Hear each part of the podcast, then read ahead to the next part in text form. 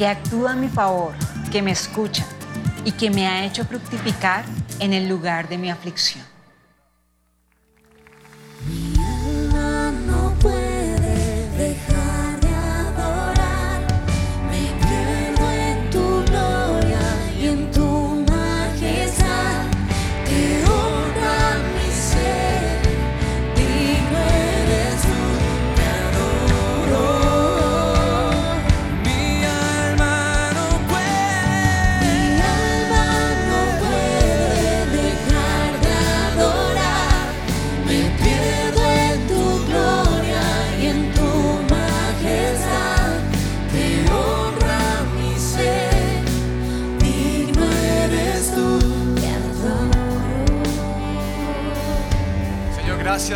Bondad y por tu misericordia y por darnos tanto de ti, Señor. Que este tiempo de la palabra sea un tiempo para disfrutarlo, pero también un tiempo para aprender.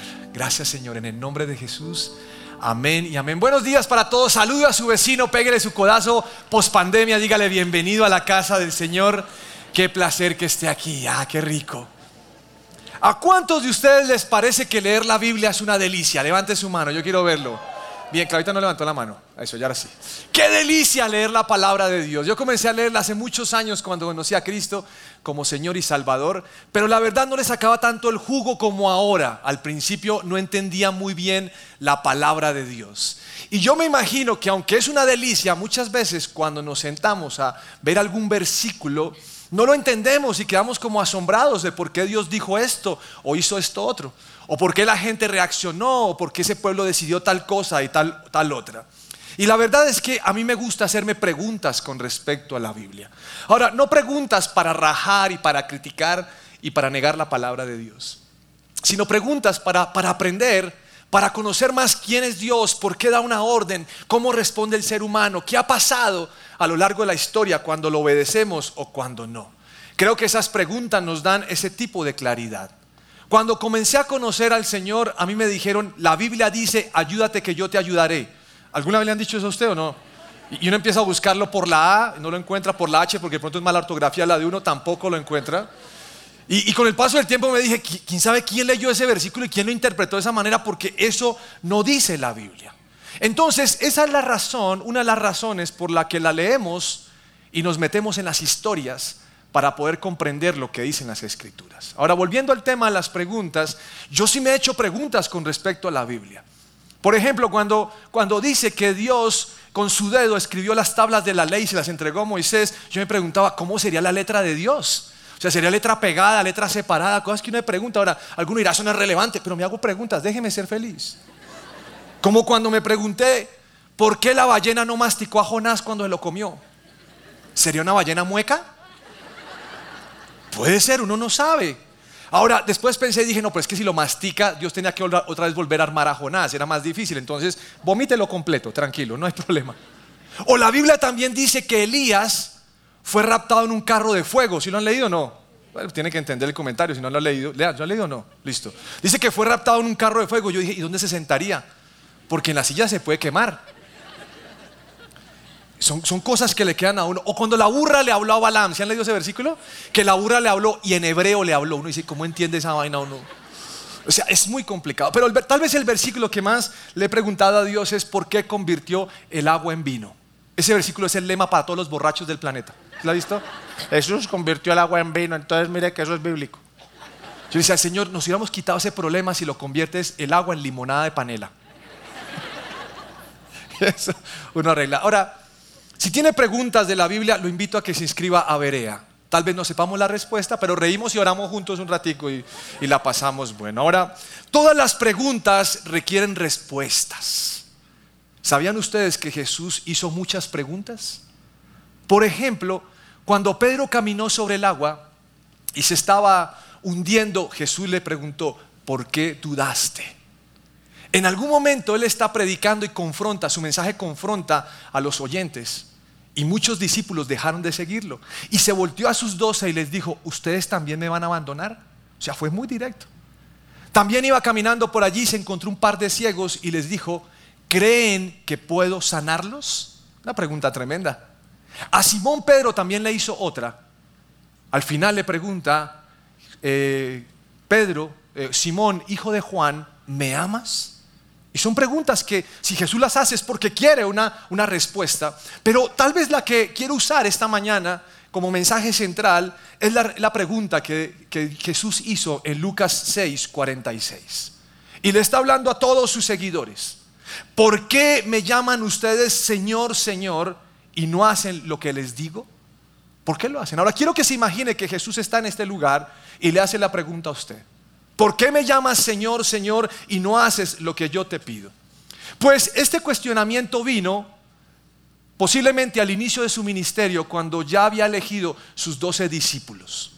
Y en el contexto del Evangelio de Lucas nos está contando todo lo que Jesús habla antes de hacer esta pregunta. Y quise tomar las dos historias anteriores o las dos enseñanzas anteriores para que usted pueda enlazar la pregunta. Jesús les habla y les dice que el árbol se conoce por su fruto. Y les dice, de una zarza no podemos sacar uvas.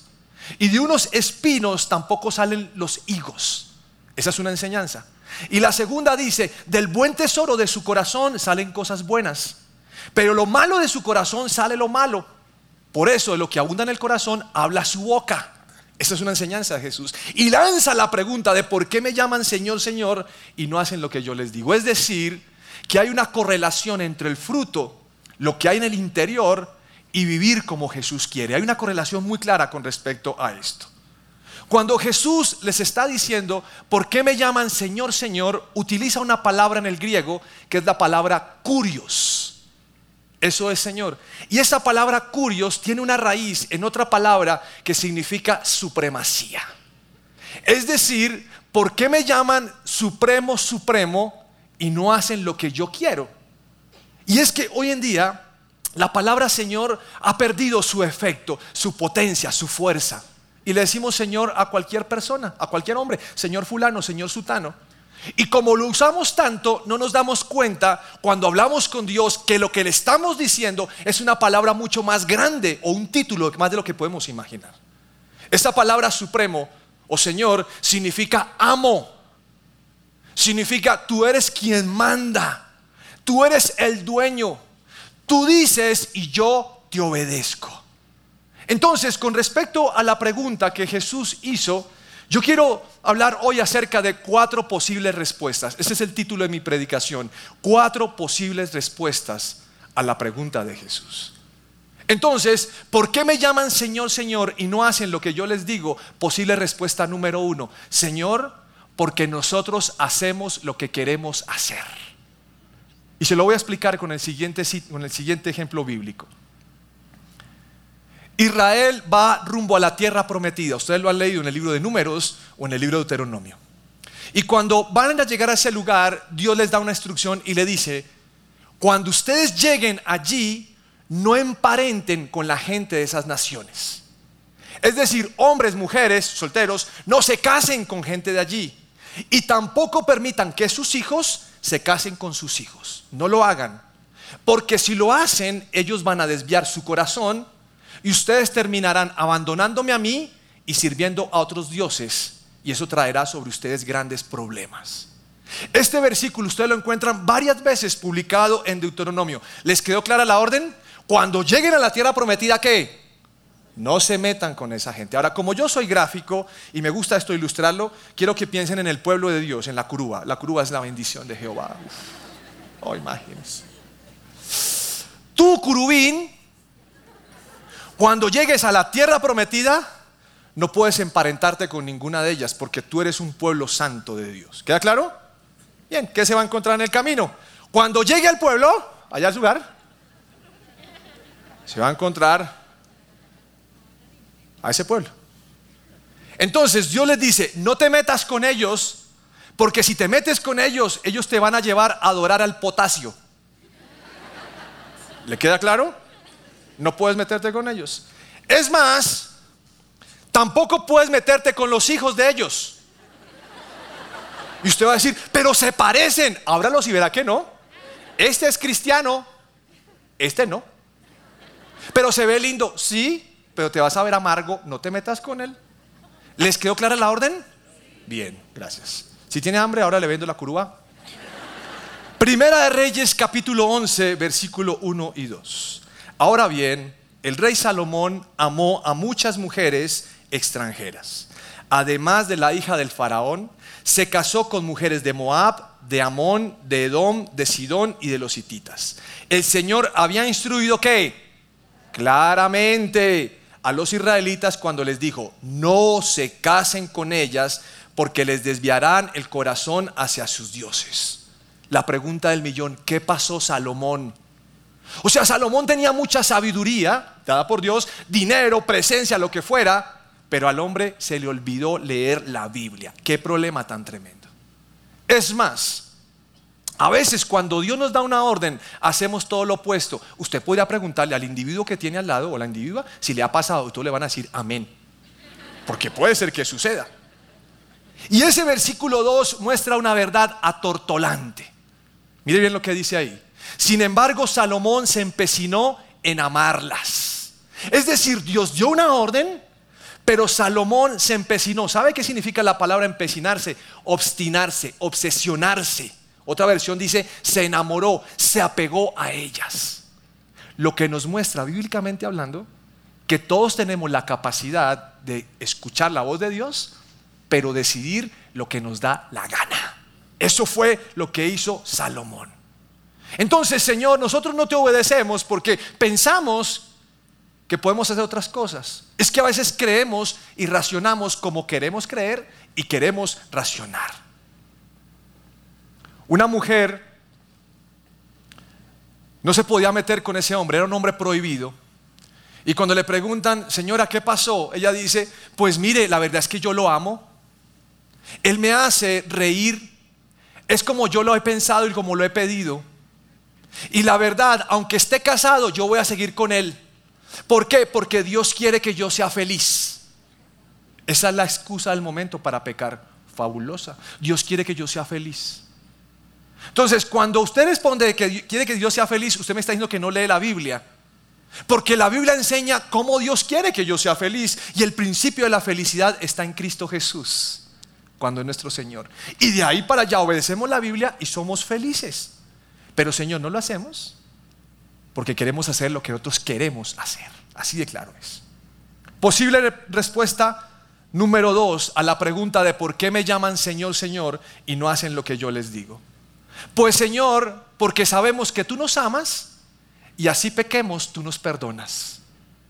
Es decir, el popular versículo que dice, peco, rezo, versículo. Esto para mí es torcerle el brazo a Dios. Y lo que hacemos con el Señor muchas veces es que, ojo, lo obligamos a que Él acepte nuestras decisiones. Como tú me amas, me aceptas con todas las embarradas que yo tenga. Es decir, me metí con otra, acéptame, porque así tú dices, tú me amas. Y si me equivoqué, ¿y qué hacemos? Entonces, ¿a quién voy? Pues acéptame. Y obligamos al Señor a esto. Le voy a reforzar este punto con el siguiente pasaje en la Biblia. En Números, en el libro de Números, dice que el rey de Balac, era, el rey de Moab, envió un grupo para traer a Balaam a que maldijera al pueblo de Dios. Sucede que Moab era enemiga de Israel y al paso que Israel iba llevando, iba conquistando todas las naciones y Moab temía que fuera conquistada.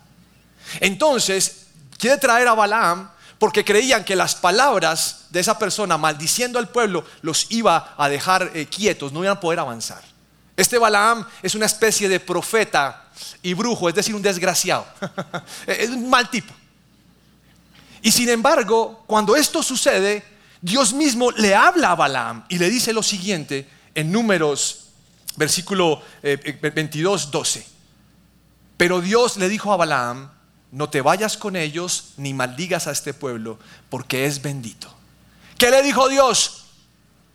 No vayas.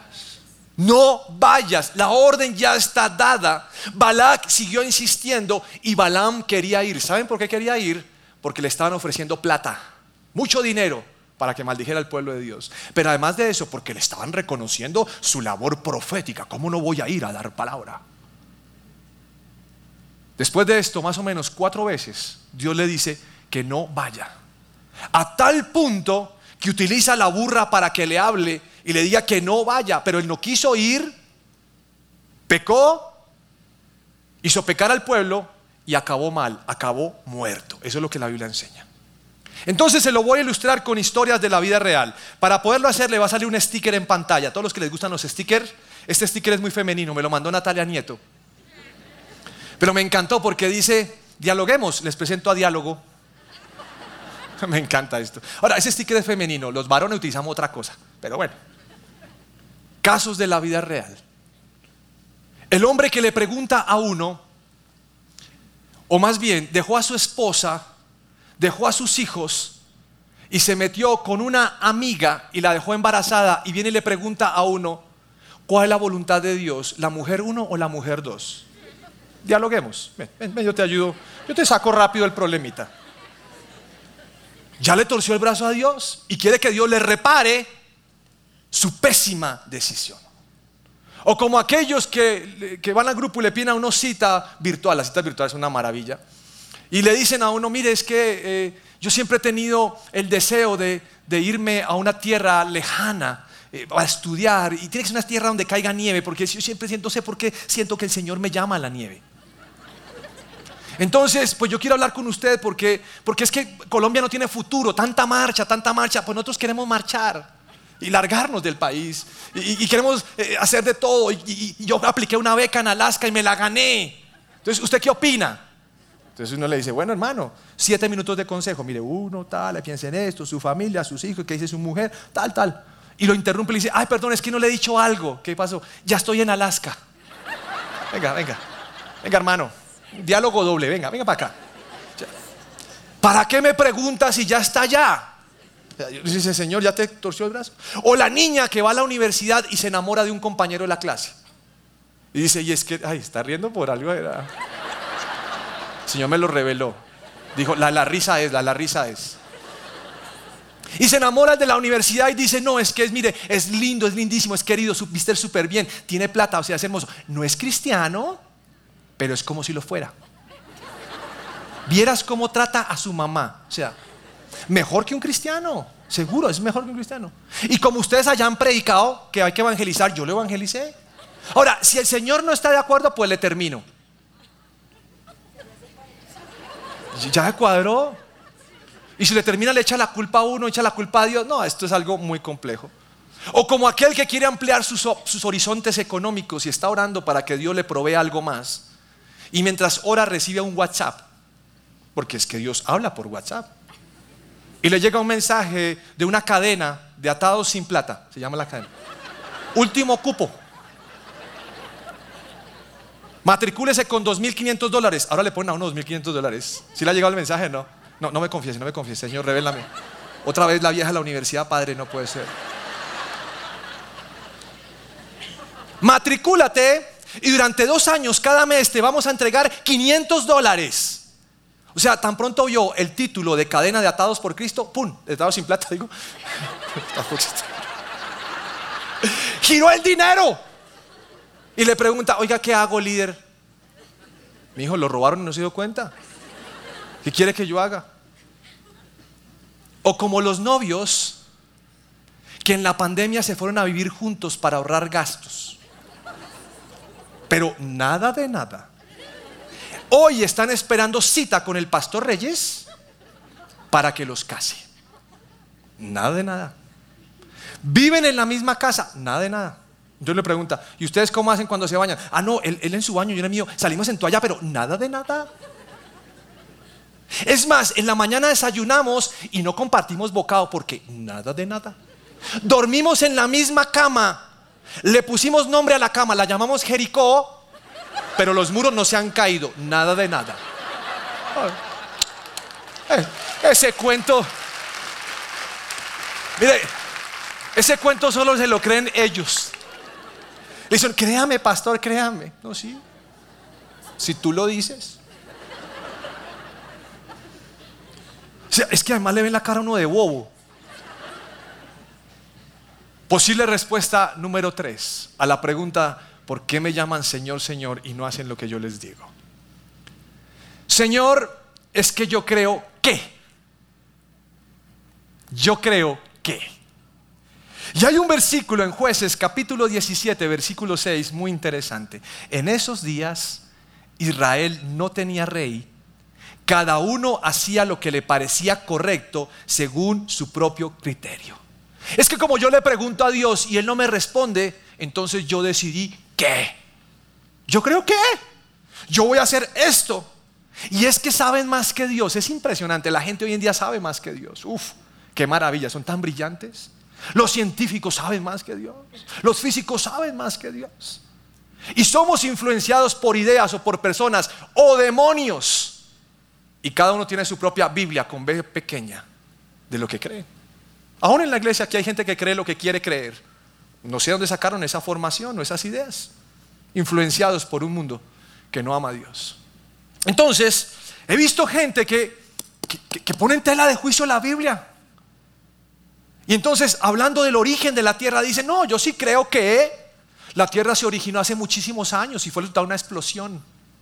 Y entonces uno lee aquí que Dios dijo y que la creó en el primer día, segundo día, tercer día. Lo que hacen esas personas es negar la Biblia. Entonces cogen la Biblia y la palabra de Dios la rompen y dicen, ¿sabe qué Dios? Lo que tú has dicho no es. Algunos dicen, pero ¿por qué no se puede hombre con hombre y mujer con mujer? Es que ustedes son retrógrados, homofóbicos. Yo creo que así se puede. Ah, claro, tú crees. La Biblia dice que no, pero tú crees que sí. Entonces rompe la Biblia. Y crees que con romperla, Dios lo va a aceptar. Otros dicen, ay, es que yo puedo tener relaciones antes. Porque hay que probar, porque si uno prueba, pues, pues sabe si le va a servir o no le va a servir. Claro, Dios dice que no, pero pues como tú crees, rompamos la Biblia, tú sabes más que Dios. Es que yo pago cuando me da la gana. Y punto, que se esperen, que mis empleados se esperen. Yo no le pago el 30, le pago hasta el 29 el mes siguiente. Y punto, claro, como tú sabes más que Dios. Y Dios en la Biblia dice que no pagues a tiempo. Pues tú rompes lo que Dios te ha dicho. Y así sucede con todo lo que Dios ha ordenado. Vengan a la iglesia. No, que vayan a la iglesia. Si yo a la iglesia y eso post pandemia, no, pero si están paseando para Nanapoima. Pero no van a la iglesia. Buenísimo. Entonces no voy a la iglesia. Ah, la Biblia dice no dejen de congregarse unos a otros. Pero con tanto virus. Ah, bueno, pero eso dice la Biblia. El problema de quién es, Dios o suyo. Pues suyo. Y despedazamos la Biblia. Y hay gente que le encanta despedazar la Biblia son adoctrinados por un mundo que no ama a Dios y que creen que sus conceptos es los que les va a traer libertad. Qué problema tan grande. Una mañana, un día supe acerca de dos casos de infidelidad de dos mujeres hacia sus esposos. Y me llamó la atención porque normalmente siempre había visto que el infiel era el hombre. Y cuando me enteré de este caso, quise orar por esas familias durante un buen tiempo. Y una mañana mientras hacía ejercicio, estaba orando por ellas, diciéndole, Señor, qué duro es que ellas hayan tomado la decisión de abandonar a sus esposos. Qué duro es que hayan tomado la decisión de abandonar a sus hijos. Señor, haz que recapaciten. Qué dura es la situación para esas familias. Y sentí que Dios me habló y me dijo, el problema no son solamente el esposo y los hijos. El problema es que me han abandonado a mí al Dios que da la vida. Y eso pasa cuando tenemos el yo creo que abandonamos a Dios. Posible respuesta número cuatro a la pregunta, Señor, Señor, ¿por qué me llaman Señor, Señor y no hacen lo que yo les digo? Señor, es que todo el mundo lo hace. Las voces de los consejeros dicen. Hay una historia en la Biblia que es la historia de Roboam. Roboam es el hijo de Salomón. Y cuando su padre murió, él asumió el gobierno de la nación. En ese entonces dice la Biblia que vino un comité a pedirle a Roboam que bajara los impuestos porque su papá cobraba muchos impuestos. Creo que hoy es el origen de la Diana en la Biblia. Cobraba muchos impuestos. Y entonces Roboam le pidió consejo a los ancianos acerca de la pregunta que le estaban haciendo. Los ancianos le dijeron, ¿es justo baje los impuestos, su papá cobró mucho, pero la Biblia dice que a él no le gustó el consejo, no le gustó. Entonces le pidió consejo a, sus, a los jóvenes con los que se había criado y ellos le dijeron, de malas, cobre más, ya que usted es más bravo que su papá, cobre más. Y él cobró más. Entonces cuando el comité volvió para la respuesta, él les dijo, no les voy a cobrar, no les voy a cobrar lo que mi papá cobró, ¡Ah! les voy a cobrar mucho más. Entonces ellos dijeron, no queremos nada con su gobierno y el reino se dividió.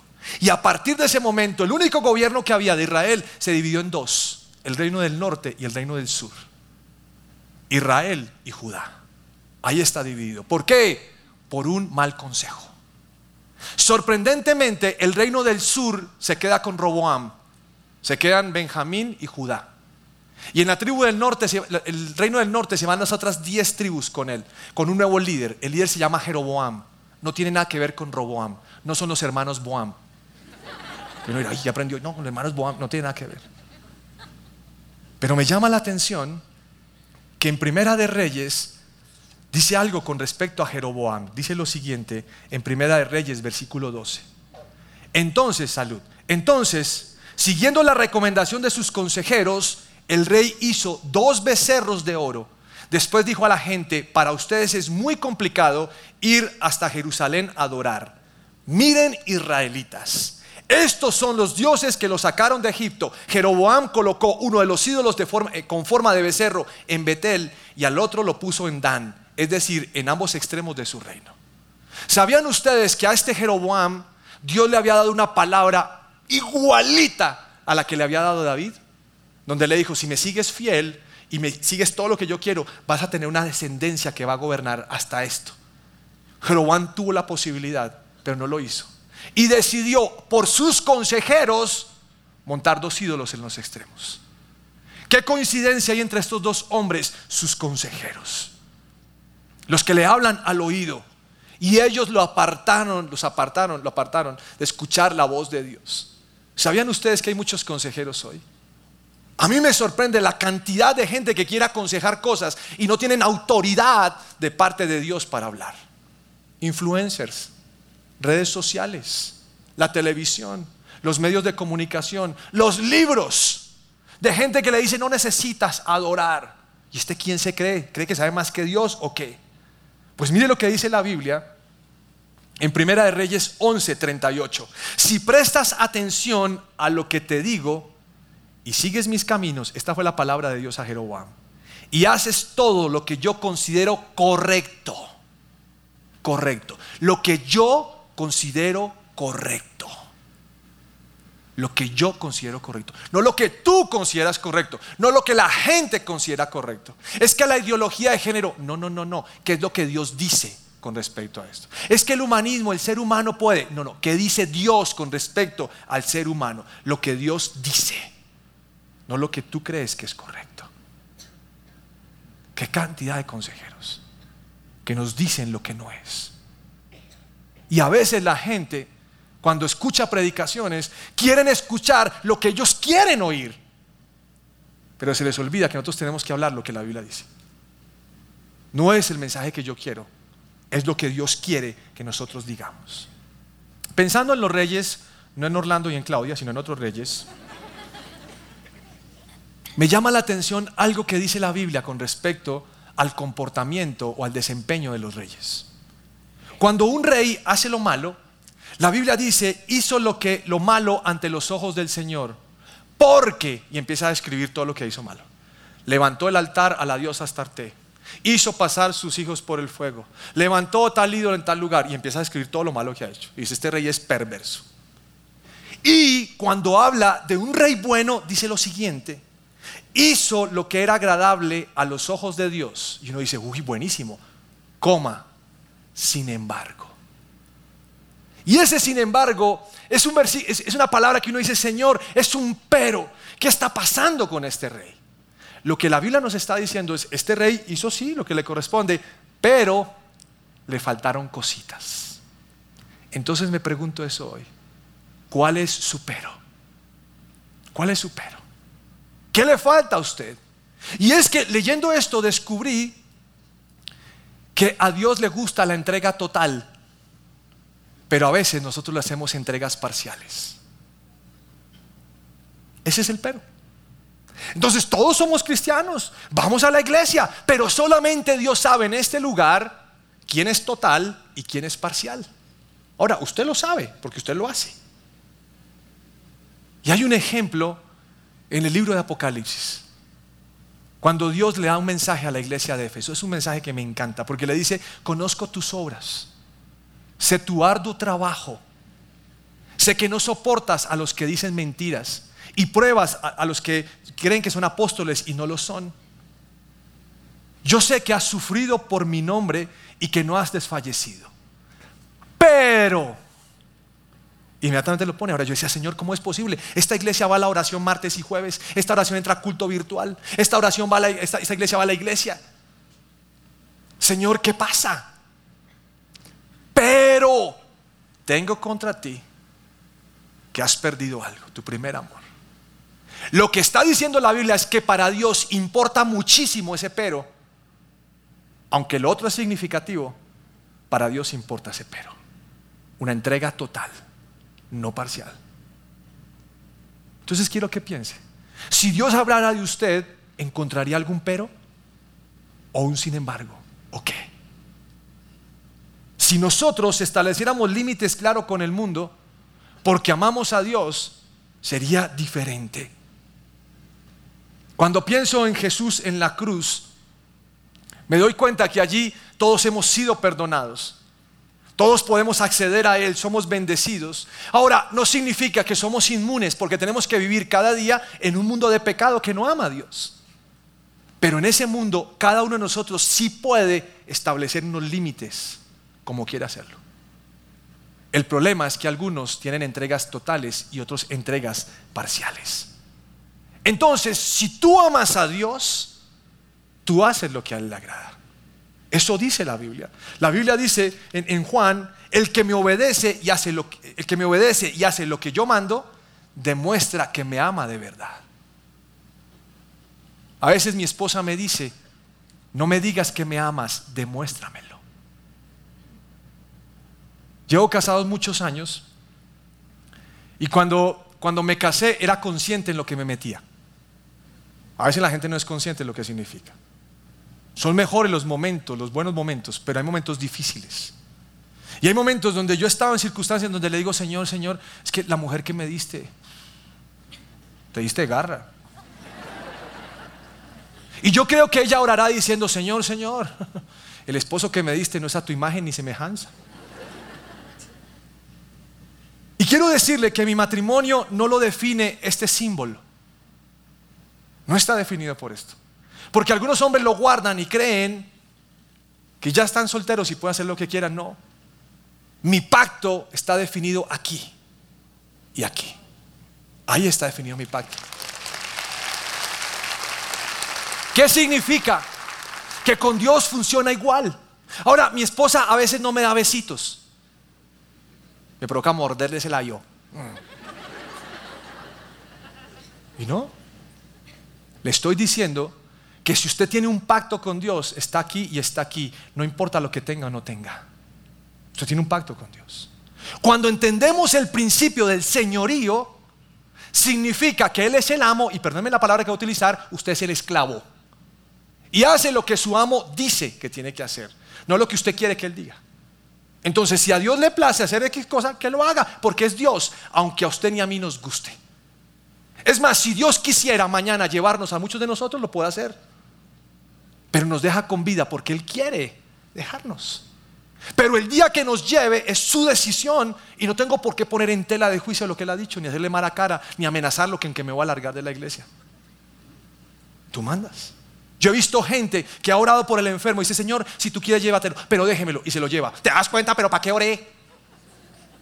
Pues usted oró. ¿Entiende la soberanía? ¿La supremacía? ¿Entiende? Algunos se enojan con Dios porque oran por el empleo y no le sale. Ah, Señor, entonces ¿para qué oré? Pues para eso oró. Para eso oró. Para impedir que le fuera mal con algo de esto. Entonces la pregunta de Jesús, el sentido de la pregunta de Jesús no es lárguese porque usted no hace lo que yo quiero, sino por el contrario. Si yo soy tu Señor, déjame ser el Señor de tu vida completamente. No parciales, sino totales. Si tú me llamas Señor, Señor, y no haces lo que yo digo, hay una diferencia entre tu lenguaje y el mío quiero que me permita ser el Señor total de tu vida. Y algunos temen, porque le ponen el noviazgo, a noviazgo en las manos de Dios y temen que Dios pueda hacer que termine la relación. Pero si usted teme es porque en el fondo sabe que él o ella no le conviene. Pero usted persiste en algo que quiere. Es increíble esto. Quiero que se ponga de pie, por favor, si es tan amable. Quiero que usted, si me permite, cierre sus ojos, si es tan amable. Y quiero que cierre sus ojos para que le responda la pregunta a Dios. ¿Por qué me llaman Señor, Señor y no hacen lo que yo les digo? Y quiero que usted le diga ahí ahora, con Dios lo chévere es que Él ya sabe la respuesta, ¿no? Pero usted le va a decir, Señor, me cuesta trabajo. Y quiero que ore, por favor, no se quede sin orar, levante su voz allí y empiece a hablar con Dios. Señor, a veces he creído que sí te obedezco en todo, pero quiero decirles que preparando el mensaje yo me di cuenta que tengo peros en mi vida. Y me gusta que existan esos peros porque me doy cuenta que la condición que tengo me lleva a buscar más a Dios. No es suficiente con lo, con lo he vivido hasta ahora. Y Señor, en este lugar hay gente con peros de diferentes colores, formas y tamaños. Y solamente queremos acercarnos a ti reconociendo que, que te hemos dicho Señor, pero tú no has sido el Señor de nuestra vida. Es más, Señor, para muchos en este lugar, el título o la función que más les gusta o el atributo que más les gusta de ti es llamarte Padre. Porque es que un padre lo recibe a uno todo el tiempo. Pero llamarte Señor, Señor significa que tú eres el amo y yo el esclavo. Y hasta ahí no llego, Dios. Yo creo que puedo opinar, yo creo que puedo hacer, yo creo que puedo decidir. A mí me gusta esto, dame, soy tu hijo. Pero nos hemos olvidado de quién eres tú, Señor. Y quiero pedirte que esa pregunta entre lo más profundo del corazón de cada uno de mis hermanos.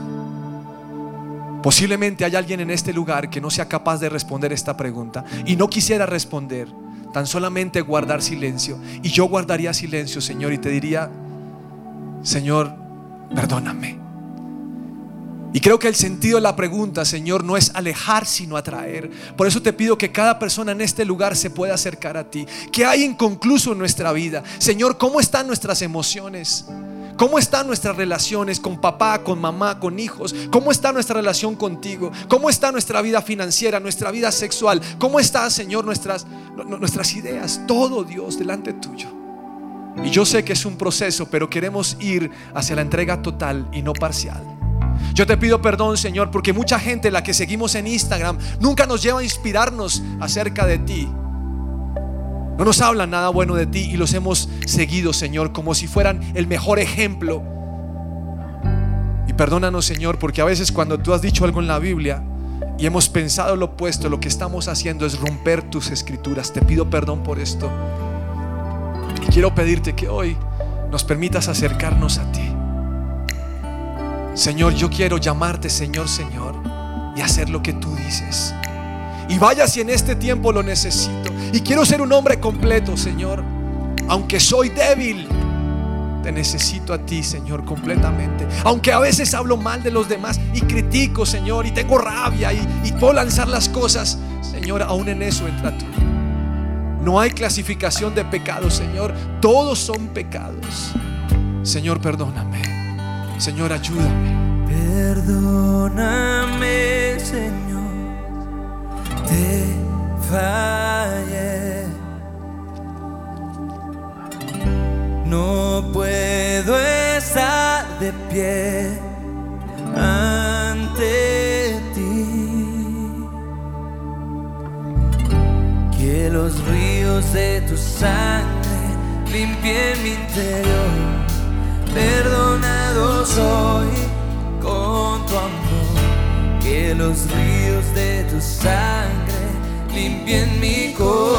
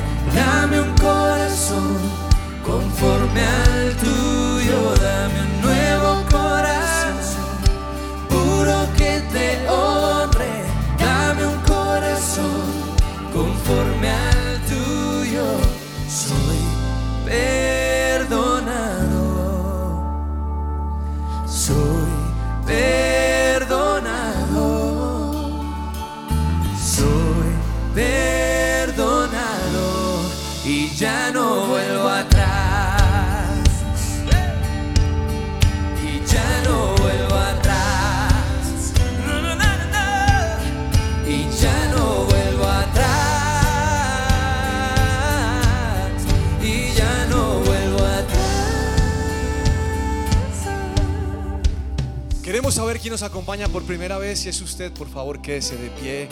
Es para nosotros un honor que nos acompañe hoy, un placer, así que queremos bendecirlos. Si usted tiene a alguien de pie ahí cerquita, extienda sus brazos usted va a orar.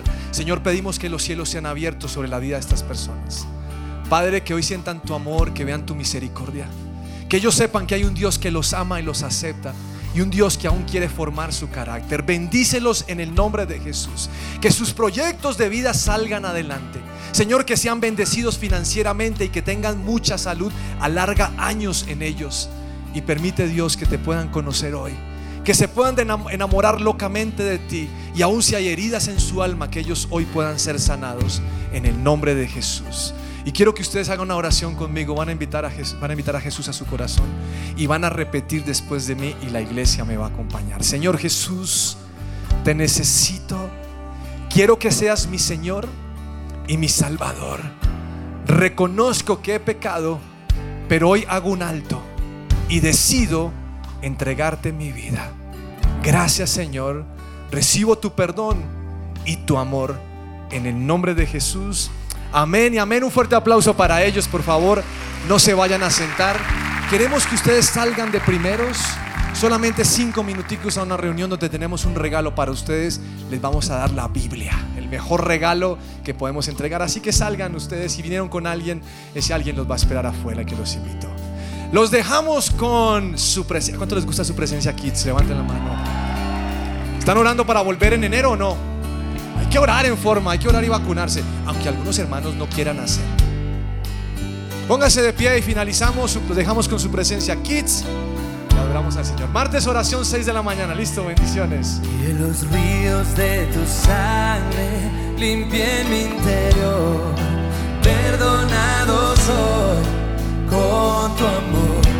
Que los ríos de tu sangre limpien mi corazón.